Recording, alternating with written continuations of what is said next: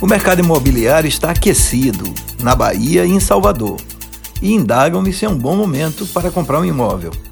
A resposta é afirmativa, por vários motivos.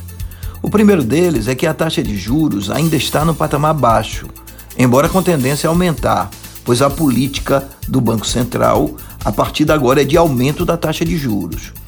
Isso significa que nos próximos meses os juros do crédito imobiliário deverão ser maiores. Então, é hora de comprar.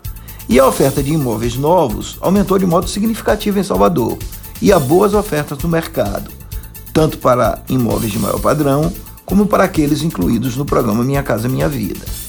Mas quem deseja adquirir a casa própria tem de levar em conta seu potencial de endividamento e a segurança no emprego. Como o financiamento de imóveis é uma operação de longa duração, é importante que o comprador tenha segurança na manutenção do emprego e a prestação mensal não pode comprometer mais de 30% da renda. Mas se o ouvinte quer comprar um imóvel para investimento, aí é preciso levar em conta outros fatores. Em primeiro lugar, o preço. E não se deve esquecer que, por causa do aumento da inflação e do preço das matérias-primas para a construção, além do aumento da procura, o preço dessas unidades, principalmente as novas, está aumentando.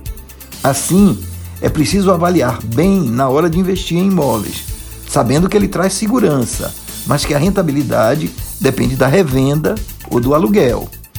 Aqui é preciso lembrar que, com o advento do home office, o investimento em imóveis comerciais do tipo sala, lojas, tem que ser avaliado com muito cuidado, pois é grande a oferta dessas unidades.